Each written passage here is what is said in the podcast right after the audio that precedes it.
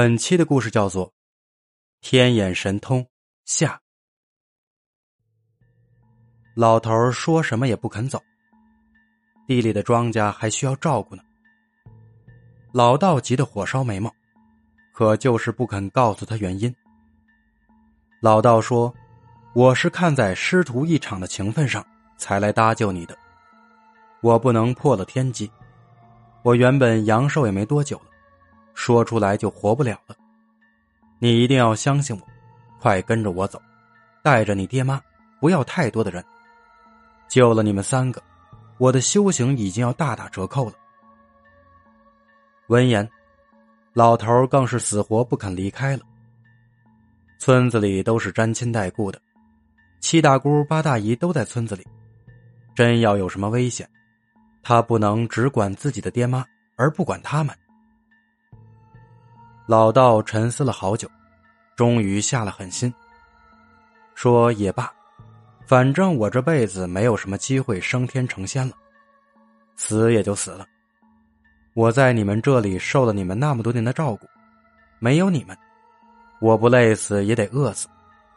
天注定，我要以命相报。”然后老道说：“我的修为也就是半吊子，你愿不愿意开天眼？”但我的法力只能给你开，却不能帮你闭上。你后半生都要开着天眼过日子，你愿意吗？老头忙说愿意，这是好事啊。老道叹了一口气，说是好事，我怎么不给自己开呢？是福是祸，就看你的造化了。我要给你开了，可别后悔。记住，这是你自己的选择。老头说：“不后悔，尽管开。”老道说：“这一辈子的修为，别的地方没有什么建树，就是这个天眼法眼，他有几分手段。可惜修为不够，只能开，不能闭。”然后他就给老头开了法眼。老头法眼一开，就发觉身边不对。整个村子都有着一股子黑气，一团一团的，灰蒙蒙的看不清。后来他就发觉，不是整个村子是这样，而是附近方圆几十里都是这个样子。他很好奇啊，就问老道：“说这是什么呢？”老道说：“你也别问我，我没开法眼，我也不知道你看见的是什么，你也别说出来。”这些东西能救你们全村，也能害死你们全村，你要自己小心。后来全村的人都被召集了起来，老道就和他们说：“地龙最近身子摇晃，怕是要出人命，而且还不是一条两条的人命。要是想活命，就跟着我徒弟走吧，走往哪儿，什么时候停，都听他的。”他心里有数。老头就说：“师傅，我不知道啊。”老道说：“到时候你自然就知道了。”说完这些，老道就头也不回的走了。村里人都当老道是发了失心疯，只有很少的人相信老道的话，就过来问老头是什么意思。老头说他也不清楚。就这样过去了一天，在第二天傍晚，老头就看见远处地里出现了很多架的马车。这些马车朝着城里的方向驶去。天色渐渐暗了，那些马车却没有停下来的迹象。隔着几分钟就有一辆路过。老头当时正好收工回家，就和一起干活的村里人说：“那是哪里的马车？”怎么这么多呢？别人都很惊奇的问他：“什么马车？哪儿有马车？”老头这才醒悟过来，是开的法眼看见的东西。自己师傅说的那个时候已经到了，他连忙进了村说：“大家都和我走吧。”说着指了一个方向，就是马车出现的相反方向。可是当时村里正是吃饭的点没有人搭理他。他到处求爷爷告奶奶。到了最后，村子里有三百口人，只有五十多个愿意和他走的，而且都说，这大晚上的要到外面躲到哪里去呢？老头想了想，就说去村子那边的山里吧，那个山头很宽阔，我们去那里坐一晚上好了。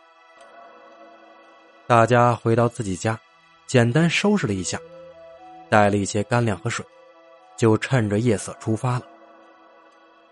老头在村子里的时候，不经意间发现，在某些阴暗的角落里，隐隐约约的有好多的黑影，看上去像是人形，但也不知道是什么东西。